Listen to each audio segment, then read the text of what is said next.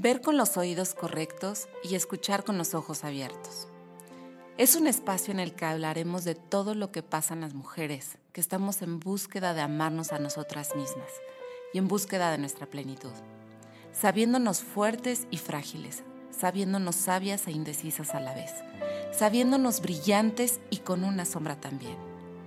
Soy Loreto Dagbrey y tengo la necesidad de compartir un espacio para ti y para mí, en el que conectemos. Tendremos invitados, platicaremos de todo lo que quieras saber y así podamos aprender unas de otras a través de experiencias que puedan generar unidad, en la que nos podamos inspirar, abrazarnos con el corazón y conocernos un poco más de todo lo que somos capaces. Así es que te invito a que escuches mi podcast donde veremos con los oídos correctos y escucharemos con los ojos abiertos. Comenzamos. ¿Cómo están mis corazones? Un episodio más en el que hoy sí los voy a dejar con los ojos abiertos o con la boca abierta, porque tenemos un invitado que realmente me honra saber que nos va a compartir algo muy personal, que es cómo aceptar su homosexualidad sin importar lo que digan los demás. Él es una persona que lo tengo muy poquito de conocer, sin embargo siento que lo quiero muchísimo porque algo tiene en su energía que me jala y la verdad es que hago una conexión súper bonita con él. Y antes de pasarle el micrófono, quiero presentarles. Él es José Manuel Borboya Ramos. Tiene un currículum súper largo, pero les voy a decir, él estudió Administración de Empresas, es cofundador de eh, Fashion Week México City, Fashion Weekend y México Bridal Fashion. Es una persona que siempre ha emprendido negocios, eventos, es súper movido, es una persona que nunca está quieta. De hecho, es muy difícil que esté con nosotros ahorita porque siempre anda viajando. Él ha estado eh, con muchos productos de renombre como BlackBerry, Armani Cosmetics, eh, hoteles. Bueno, ¿qué les puedo decir? O sea, yo leo y leo y son puras marcas muy importantes, pero no quiero presentar esa parte porque me parece que lo más profundo que les puedo decir de él y lo poquito que lo conozco es que es un ser humano honesto, eh, muy libre y capaz de enfrentar al mundo con tal de lograr demostrar el amor tan grande que puede darle a cada uno de nosotros. Así es que le cedo el micrófono y te doy la más cordial bienvenida, mi querido amigo. Así es que bienvenido. Loreta, muchísimas gracias por este recibimiento. Me siento muy contento y honrado de estar aquí quiero decirte que el sentimiento es mutuo, o sea, desde que nos conocimos hay una conexión de que algo vivimos en otra vida o algo tenemos que vivir en esta, porque sí creo que la conexión es, es muy fuerte, nos entendemos, creo que tenemos eh, esta misión de, hablar nuestra historia para que pues los demás se puedan llevar al, algo, para aportar este granito de arena eh, y pues ahora sí que todos estamos en este mundo para ayudar a los demás, ¿no? Entonces, si, este es el medio y nuestras experiencias son el aprendizaje, pues adelante que así sea. Así es. Y bueno, pues algo que, que yo sí quiero decirles es que el hecho que él está abriendo su corazón en este momento es con la intención de que cada uno de ustedes que está escuchando esto sepa que no eres el único que está viviendo a lo mejor una situación como la que nos va a contar hoy mi amigo Manuel. Sin embargo, es importante escuchar y, profundizar en sus emociones y saber cómo lo pasó y cómo es que lo, lo hizo mejor para que tú hoy que estás escuchando esto, no importa que no seas gay, sino que entiendas que todos tenemos la posibilidad de hacer libremente lo que nuestro corazón nos dice. Así es que vamos a empezar con la primera pregunta de cómo empezaste a descubrirte y decir, sí, sí soy gay y sí quiero abrirme al mundo y decirle las cosas a mis papás, quizá a mi familia, y de qué manera viviste este proceso, porque seguramente, pues él es queretano, entonces entendamos que Querétaro a veces era un poquito cerrado, no sé, yo creo que ya ahorita ya se abrió un poquito más a las posibilidades, pero ¿cómo fue tu proceso de, encontrarte, de descubrirte quién eras y de compartirlo a la gente que más amabas? Eh, pues la verdad, eh, voy a hablar de mi historia porque eh, hay mucha gente que dice, no, yo lo descubrí a tal edad, yo lo descubrí ya mucho más grande. en mi caso, yo siempre lo supe. O sea, yo desde que tengo uso de razón, no sé, a los cuatro o cinco años, sabía que era diferente. Eh, y luego ya por ahí de los 6, 7, 8 años, sabía que me gustaba ir a natación para ver a los niños. Entonces yo sabía que me atraían los hombres.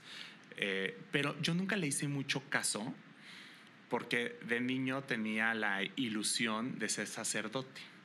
Fíjate qué curioso. Dios de la tierra. Yo siempre de niño decía, voy a ser o actor o sacerdote, y ninguna de las dos, caray. Eh, quería entretener, ¿no? Al final de cuentas, quería un escenario. Y, y pues como artísticamente siento que sí me desarrollé, digo, evidentemente ahorita en retrospectiva no como yo lo hubiera querido, pero pues en ese momento ya te, por haber salido en dos obras ya te sentías desarrolladísimo, ¿no? Eh, entonces me inclino por esta parte del sacerdocio. Independientemente que, siempre he tendido a ser una persona espiritual, eh, me, me gustaba mucho esta idea de ayudar y en esa época ayudar era igual a la iglesia, igual a, o sea, las colectas, irte de misiones, ir a construir casas, eh, hacer colectas de medicinas.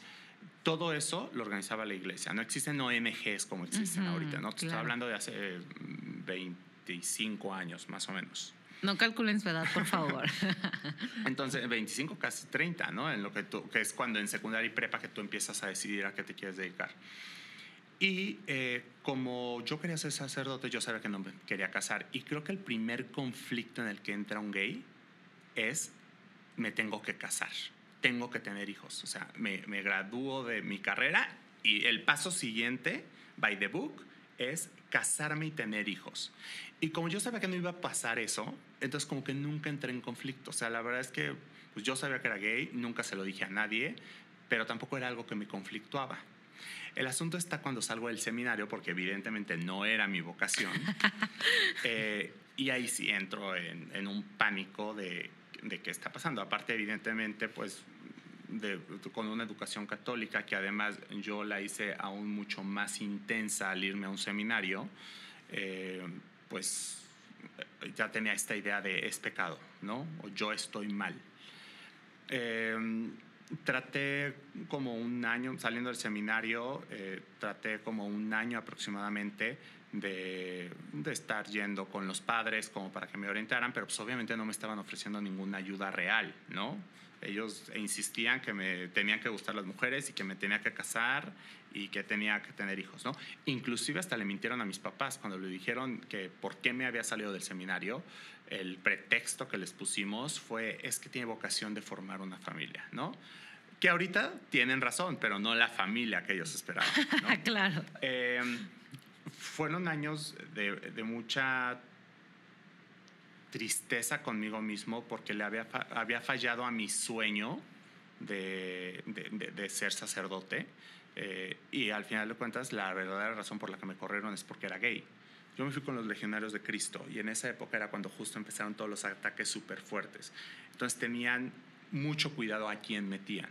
Y como yo nunca tuve ningún problema, yo desde el día uno yo dije, pues yo sí, yo sé que soy gay, ¿no?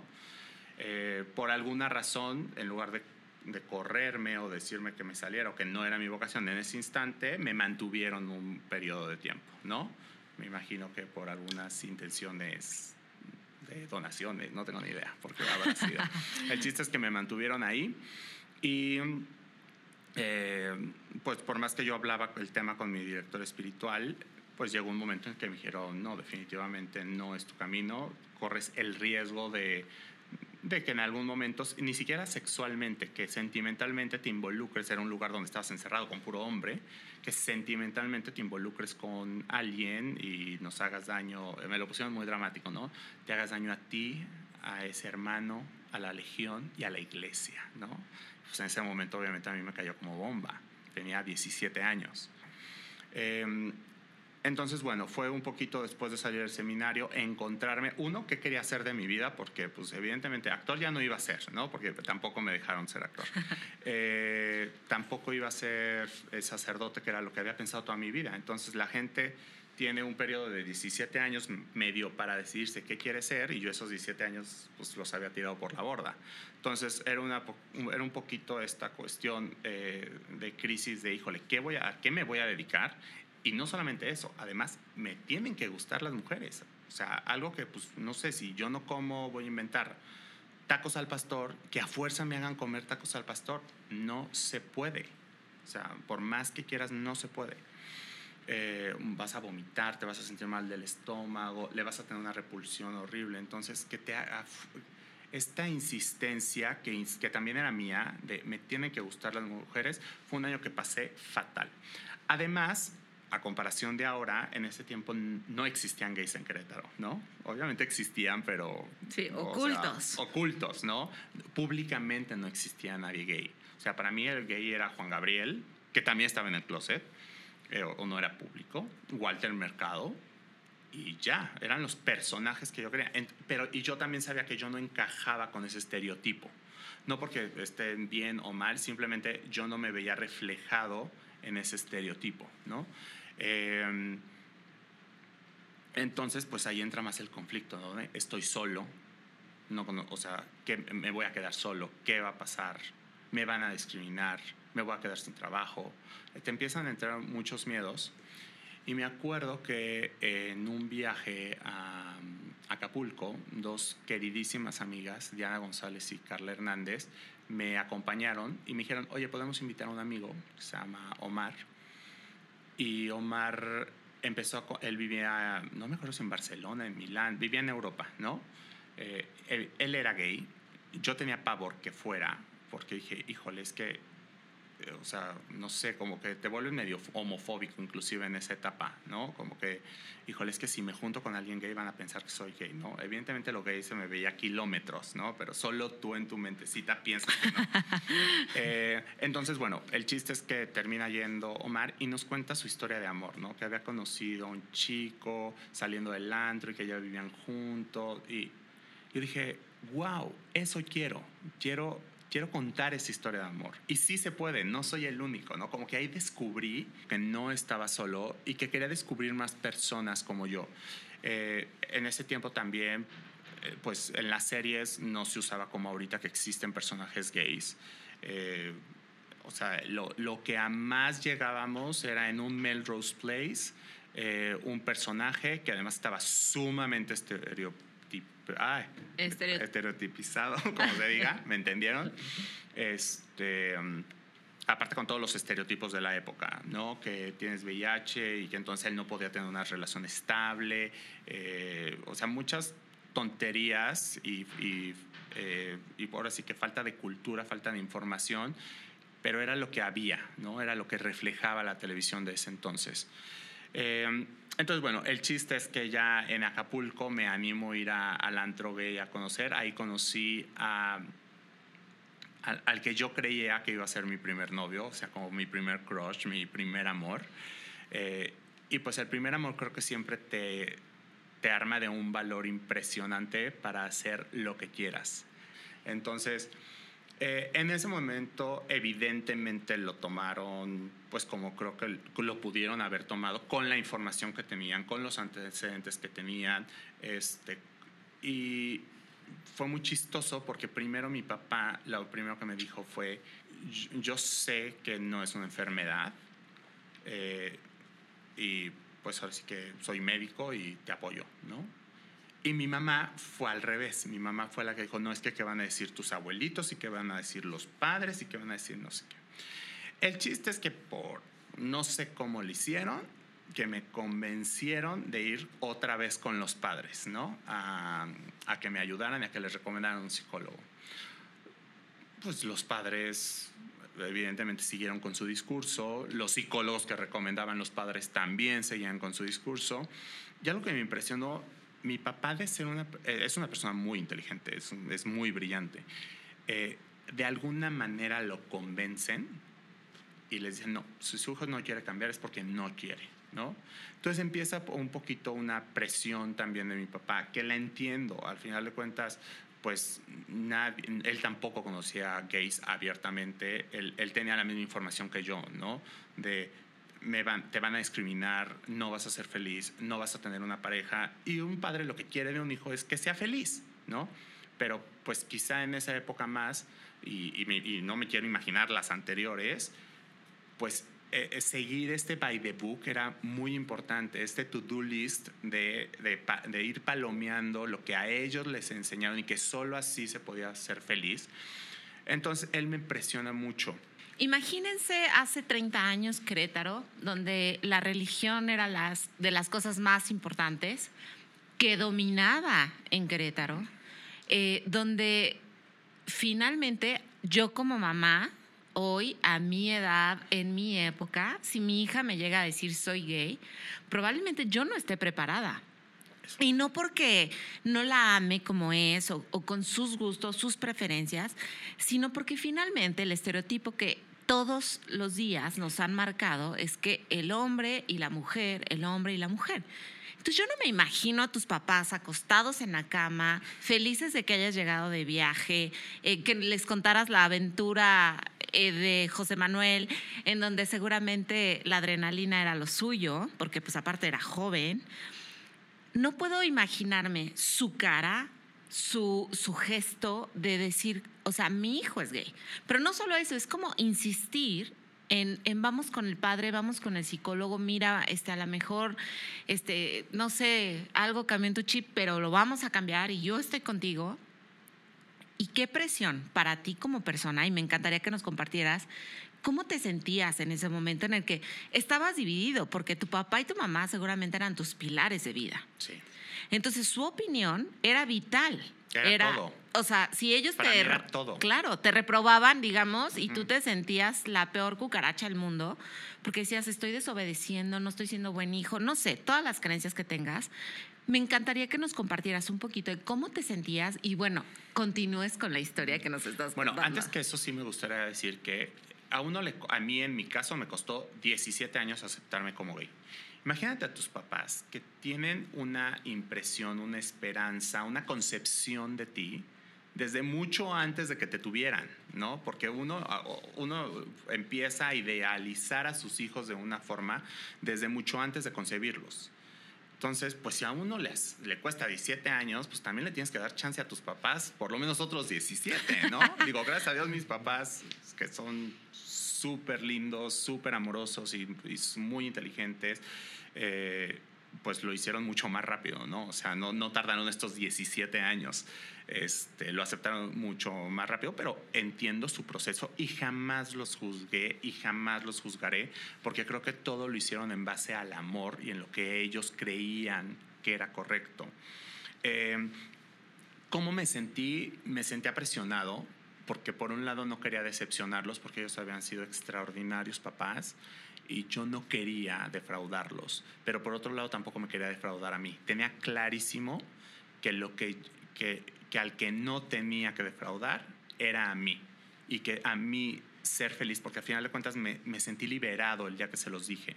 Entonces, si sab, yo quería sentirme libre ya siempre, ¿no? O sea, no que yo haya dejado de ser yo esos 17 años, creo que siempre fui muy yo, pero me faltaba algo, me faltaba algo para decir, ya, ya, ya, Con ya, todo. ya, ya, ya no tengo que, por ejemplo, mentir, ¿no? Eh, en ese tiempo yo colaboraba en un programa de radio, que, to que todavía está, obviamente, que se llama La Papaya, eh, y yo tenía una sección dos veces a la semana.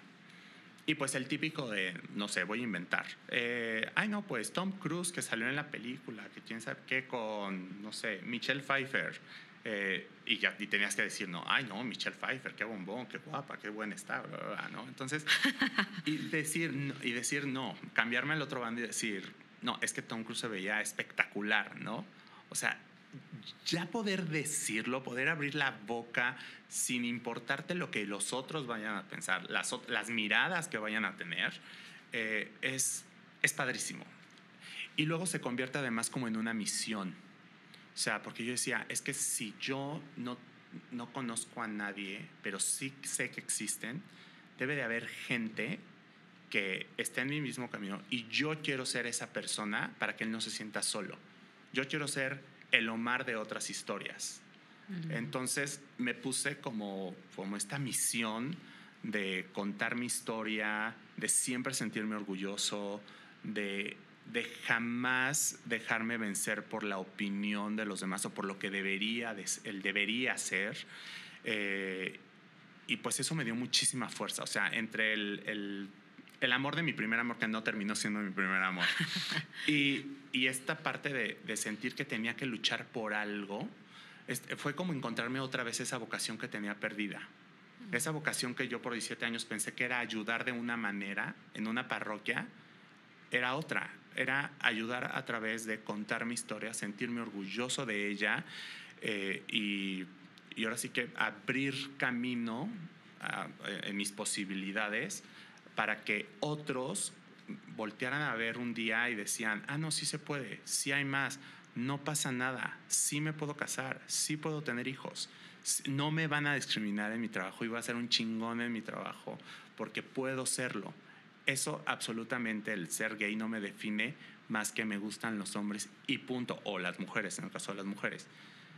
Todo lo demás puedo ser un fregón como hijo, un fregón como hermano, un, tengo, puedo tener una pareja que ame y que me ame y formar una familia increíble y puedo tener un trabajo donde voy a ser el mejor y les voy a callar la boca a todos, ¿no? Entonces, eso creo que fue mi principal motor para ya no volverme a rendir ni a callar jamás.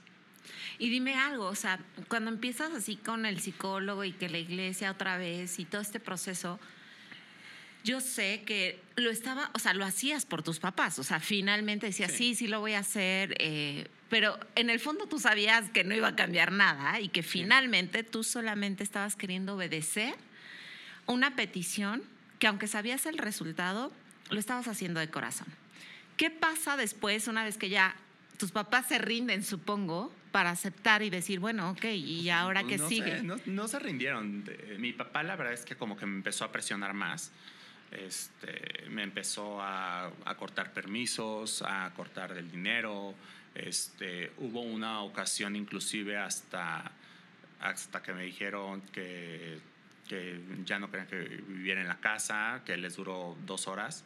Este, pero yo en esas dos horas fui a cambiar mi teléfono de mi nombre, fui a pedir una beca a la universidad, que además sí me dieron, por cierto. Y no era de buenas calificaciones, entonces, pero me la dieron por porque estaba en todos los grupos representativos. Siempre he sido muy intenso al respecto. Eh, y no, pues a las dos horas, obviamente, yo, como que eh, pues supongo que es algo normal de los papás, ¿no? O sea, te amenazan de una forma en la que piensas que ellos ya te van a vencer, o sea, que, que ellos van a salir victoriosos y pues sópatelas. No. yo sí estaba como dispuesto a vivir todas las consecuencias que tendría que vivir este, por mi felicidad.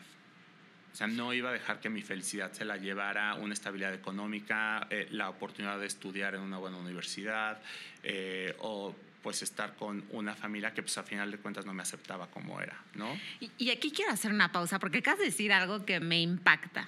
O sea, tú estabas dispuesto a pagar el precio y las consecuencias de una decisión que venía desde el corazón, o sea, no venía desde la mente, no venía desde una situación que te estaban influyendo, sino realmente dijiste, esta es mi felicidad, entiendo que mi familia no lo acepte, pero a costa de eso no voy a perderme jamás en una situación en la que ellos desean o se habían imaginado.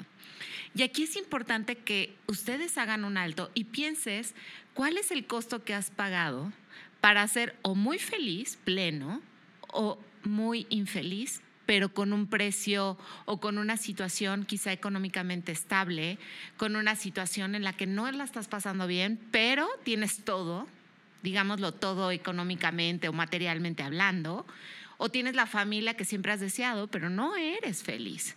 Y aquí esto me encanta porque nos hace reflexionar de una manera muy profunda, porque muy poquitas personas a veces tenemos el valor de confrontar y decir con la pena. Yo te quiero preguntar algo aquí. En eso que dijiste, ¿qué pensabas que ibas a perder y que no perdiste al final? Siempre tuve la madurez de saber que ellos lo estaban haciendo desde el amor, que ellos pensaban que era lo mejor para mí porque era lo que ellos les había enseñado que era la felicidad. Eh, entonces yo sí pensé en algún momento, sin guardarles ningún recelo, de que pues digo, quizá en algún momento pues dejo de venir a comer los domingos a casa de mis papás, ¿no? O, de vivir en esta casa, porque en ese tiempo todavía vivía ahí. Eh, en algún momento sí me dio miedo el trabajo. O sea, yo dije, híjole, pues quizá no voy a, a tener esta vida de triunfador corporativo que siempre me, que bueno, que no que siempre me imaginé, pero que me vengo imaginando desde unos meses para atrás, eh, una vez que me definí por qué carrera estudiar. Em, también pensé que no, no iba a tener una pareja estable. Y, y, por supuesto que no iba a tener hijos. O sea, esa parte de tener hijos, a pesar que iba a ser padre, como que siempre también tuve esta vocación y luego de repente sonaba un reloj biológico por ahí que me ha dado como varias veces, de hecho, pero que siempre he estado constante. O sea, yo vi un, un bebé, un niño y, y, me derrito y sé que tengo esa vocación también, ¿no? Entonces, yo sabía que podía perder todo eso. Y hoy sí les puedo decir que los que estén pasando por ahí, al final de cuentas, no pasa nada y la gente que realmente te quiere se va a quedar y tus sueños se pueden cumplir si tú reaccionas ante ellos. ¿Cómo es la reacción? Ahora sí que fajarte los pantalones, envalentonarte y luchar por ellos, ejecutarlos, hacerte un plan. Los sueños se cumplen si tú pones de tu parte. Eh, hoy les puedo decir, repito, que nada de eso que me imaginé que iba a perder, lo perdí. Al contrario, creo que tengo una familia más unida y más amorosa que nunca. Eh, tengo al, al, mejor esposo del mundo, o sea, no, no, no, puedo pedir más de un hombre. Eh, estamos en un proyecto de formar pronto una familia que, es, que espero de todo corazón que, que, que se dé, de tener, de, no de formar una familia porque ya lo somos, más bien de crecer nuestra familia y tener a unos bebitos pronto corriendo por, por nuestra casa. Laboralmente también creo que pues, soy una persona que ha realizado lo que se ha propuesto y, y me ha ido bien. Eh, no me puedo quejar nada al respecto. Entonces, sí, al final de cuentas no perdí absolutamente nada y se lo debo a, pues, a ese coraje, a ese valor y, y, a ese, y ese amor propio que tuve para buscar mi felicidad y no la felicidad de alguien más. También creo que solamente siendo tú feliz puedes hacer feliz a los demás. Esa parte de la de es que yo soy yo veo primero por los demás si soy feliz, si ellos son felices, es mentira. Tienes que ser tú primero feliz porque no puedes dar algo que tú no tienes. Entonces, si yo quería ayudar a los demás, primero tenía que, que tratar de contar una historia. Si yo quería, quiero hacer feliz a mi esposo, feliz a mis futuros hijos, feliz a mis hermanos y feliz a mis papás, como ellos me han hecho felices, tengo que yo primero estar feliz, ¿no? Entonces, eh, lo, repito el mensaje, sí se puede, háganlo, no pasa nada, sí requiere mucho valor, sí requiere mucha valentía, sí requiere mucho coraje, pero vale la pena. Y aquí hablaste de tu esposo, que ya te adelantaste a la historia, pero lo vamos a platicar en este momento porque antes de hablar de la parte de la familia, que creo que es un tema muy importante, me encantaría que nos platicaras un poquito, en resumen, cómo fue tu historia de que una vez que ya dijiste sí y papás, lo siento, y después de esas dos horas reaccionaron y dijeron, no, mi hijo no va a cambiar por, por yo haberlo corrido de la casa, por decirle que no le voy a dar dinero. Hoy, ¿cómo fue tu historia de haber encontrado a ese hombre tan maravilloso que no lo conozco, pero muero por conocerlo y abrazarlo y decirle que lo admiro mucho por tener un hombre tan, tan amoroso. Y viceversa seguramente va a ser así. Así es que platícanos un poquito de esa historia. Antes de eso me gustaría decirte eh, cómo fue que mis papás me terminaron claro. aceptando, ¿no? Y fue, fue una cuestión de amor. El amor creo que es la respuesta a todo. Cuando ellos me vieron con mi primer, como novio de, de mucho tiempo, que se llamaba Hugo, se llama Hugo, y me vieron feliz, ellos dijeron, ah, esto es lo que buscamos, ¿no? O sea, mi, mi, meta como padre es que mi hijo sea feliz. Lo estoy viendo feliz, entonces ya como que todos los, los otros fantasmas o este, este to-do list de la que hablamos hace rato, como que se les esfumó y a partir de ahí... Eh, ya como que empezaron a aceptar. Cuando mi papá se vuelve muy, eh, muy duro conmigo, mi mamá cambia de bando y, o sea, me arropa muchísimo. Eh, y luego mi papá, que era como que el que faltaba, eh, la verdad, cuando, cuando me vio contento, cuando me vio feliz, cuando me vio también exitoso laboralmente, cuando vio que todo, todos estos, eh, ahora sí que tabús o estos, eh, eh, ay, se me fue la palabra, paradigmas. estereotipos, paradigmas, no eran ciertos, que sí podía ser feliz, que sí podía ser exitoso, que sí podía tener una pareja estable, como que ya, como que dijo, ok, sí se puede, ¿no? Mm. Y vamos a ser felices todos juntos. Eh, y luego, bueno, ya corté con Hugo, tuve otras relaciones estables y eh, conocí a Mario. Conocí a Mario hace seis años eh, en el trabajo. Eh, yo, estaba, yo fui a hacer un Fashion Weekend a Guadalajara, el primer Fashion Weekend que hacíamos.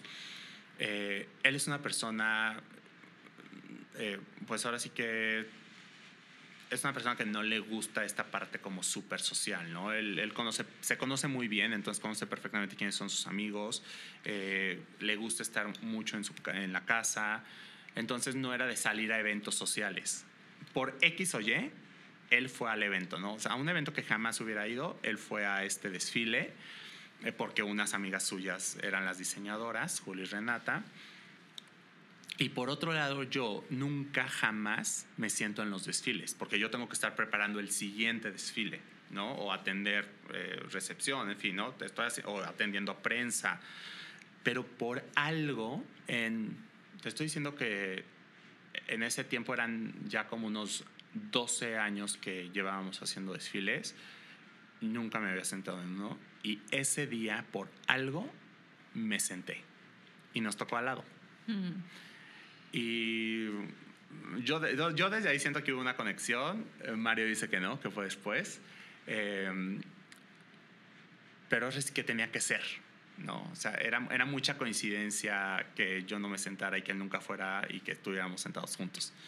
Eh, a partir de ahí también me pasó algo padrísimo que nunca había tenido con alguien, que era hablar y hablar y hablar y hablar. Nos conocimos y desde ese instante nos dieron las 6, 7 de la mañana al día siguiente y era hablando, o sea, seguíamos hablando. Eh, desde ahí yo supe que era el hombre con el que tenía que pasar el resto de mi vida. Eh, es una persona que, que me complementa en muchos sentidos. Es, es, es esa persona que sí me hace crecer hacia donde quiero crecer. Eh, es una persona que sí me hace ser este equipo donde me siento complementado y sé que, que él es bueno para unas cosas y yo para otras y que juntos vamos a llegar a la meta y que sí estamos en el mismo barco y que sí queremos llegar al mismo puerto. Entonces es una persona que me hace muy feliz, la verdad. Y aquí quiero decirles, o sea, me está hablando y ya, o sea, ya me enamoré, o sea, estoy derritiendo de miel porque verdaderamente tus ojos reflejan eso que estás diciendo. Y, y bueno, pues aquí sé que te casaste. Es correcto. Y, y- y sé que, o sea, has roto muchos paradigmas, muchas, eh, pues no sé, como estereotipos que nos dice la sociedad de que los gays no se pueden casar, de que no pueden ser legalmente pareja, no sé, todas las ideas que a veces nos inculcan. Y yo sí quiero decirte algo, José Manuel. Yo agradezco mucho que te abras de esta manera con nosotros. Eh, el programa es muy corto y quiero comprometerme a que vamos a hablar de lo que significa el tener hijos como gay, porque yo creo que este programa va a abrir muchas puertas a mucha gente eh, homosexual que quiere tener un hijo, pero hay tantas paradigmas, hay tantas resistencias que quizás hasta ellos mismos se limitan, ¿sí? Pero hablando ahorita de todo tu proceso, donde te casas, donde ya tu familia, digamos que esos muéganos que tú un día me platicaste, que son hoy, y que finalmente te, encuentras con tu felicidad, con la persona que deseas compartir tu vida, con tu compañero, quiero que me digas hoy, ¿qué puedes decirle a la gente con respecto a José Manuel que agradece el haber luchado y el haber demostrado que con ese valor y esa valentía valió la pena? ¿Qué le agradeces a José Manuel? Le agradezco justamente eso, que haya sido valiente, que le haya valido la opinión de los demás y que haya hecho caso de su intuición y de lo que era correcto. Nunca te equivocas al hacer lo correcto. Y yo sabía que era lo correcto para mi corazón, para mi felicidad y de alguna otra manera también sabía que era correcto para unas futuras generaciones que pudieran ver en el camino que, que, que estaba que estaba abriendo para nuestro circulito, porque tampoco, evidentemente, no soy el, el activista de los 80 que, que, ellos sí lucharon por nuestros derechos y que gracias a ellos nos voltean a ver y que gracias a ellos tenemos servicios de salud y que gracias a estos héroes, porque yo los considero unos héroes, eh, hay la posibilidad de hoy poderte casarte, no en todo el país, pero sí en, en, en gran parte de él, eh, que podamos tener hijos. Entonces, no me, no me, jamás me compararé con estas personas que son héroes para mí eh, y que son héroes para la sociedad y para la comunidad. Pero mira, si yo pudiera abrir tan solo en, en mi ciudad, que en ese tiempo además era pequeña, eh, en mi ciudad un camino para que los, de, los demás vieran que no estaban solos, que sí se podía ser feliz, que sí se podía ser exitoso y que sí se podía estar con su familia, que no tenían que ser desterrados eso es lo que más le agradezco a, a, ese José Manuel de 17 años que se pues que le salió un valor, una tenacidad y, y un enfoque pues la verdad que hasta la fecha lo sigo admirando. Mm. Y es hermoso porque lo honras todos los días hablando con la verdad siendo libre y hablando con el corazón, me parece. Y esa parte es de las cosas que a mí me encanta, por, por eso comparto esas historias, porque digo, es que no hay que encontrar el hilo negro, o sea, alguien más ya vivió tu experiencia y solamente es descubrir cómo puedes, como ir caminando ese, ese destino que al final te está esperando. ¿Qué, ¿Qué, camino elijas? Bueno, pues el que te toque y el que también decidas vivir, ¿no? Y bueno, pues ya para ir cerrando, tristemente, pero ya te comprometía que vas a venir a hablar de la familia uh -huh. y de los hijos. Dime tres cosas, tres tips, tres sugerencias, tres pasos iniciales que les puedas recomendar a las personas que te están escuchando, gays y no gays, porque es importante saber que aquí estamos hablando del poder de ser libre, ¿no? Entonces, ¿qué nos podrías compartir? Tengo tres frases que me, que me encantan. Una es, hazlo. Esa siempre es la respuesta. O sea, cuando estés en una disyuntiva de, híjole, ¿qué hago? Hazlo. Esa siempre va a ser la respuesta porque nunca te vas a arrepentir y nunca vas a tener ese y si hubiera. Entonces, hazlo. Esa siempre es la respuesta. Dos, si ejerces tu gran pasión, lo demás viene por añadidura. O sea, si realmente te dedicas a lo que te apasiona, a lo que crees que es tu vocación, todo lo demás, el éxito profesional, el éxito familiar, el éxito de, entre compañeros, eh, las, todo, todo el dinero, todo, todo, todo, te llega solito. Y la otra es, al final de cuentas, no pasa nada. O sea, en verdad, cuando creas que las cosas son muy complicadas, va a llegar un momento en que te des cuenta que no era para tanto. Entonces, hazlo, esa siempre es la respuesta, porque al final no pasa nada. Mm. Y bueno, nunca he hecho esto, pero hoy sí te quiero preguntar algo, José Manuel. ¿Qué pasa en tu corazón al haber compartido esta historia tan hermosa, tan bonita y tan abierta? ¿Cómo está hoy tu corazón? Está muy contento porque creo que nunca le había agradecido al José Manuel de 17 años. Mm. O sea, la verdad fue, está siendo un momento muy lindo porque creo que sí le debía ese agradecimiento. Muchas gracias. Muchas gracias a ti. Y bueno, pues ya vamos a dar por terminado este programa, tristemente, pero nos deben programar, este, José Manuel. Así es que dinos tus redes sociales y con qué te quisieras despedir. Pues bueno, me encuentran en Instagram como en Twitter como arroba jmborbo. Eh, en verdad, si tienen cualquier duda, con muchísimo gusto ahí les contesto, les contesto absolutamente todo. Eh, ¿Y con qué me quiero despedir? Con que no están solos, con que tienen, ojalá, ojalá, se animen porque vale muchísimo la pena ser feliz. Y todos esos miedos que ahorita pueden parecer enormes y puede ser un muro impenetrable, el muro se cae, esa puerta no es de hierro, esa puerta lo único que necesita es a un hombre o a una mujer que se anime con, con, con, mucho amor y con mucha valentía a cruzarla, porque después van a encontrar el paraíso de la felicidad y de ser fieles consigo mismos y eso es lo más maravilloso que existe en el mundo. Pues muchísimas gracias por haber venido, por haber aceptado.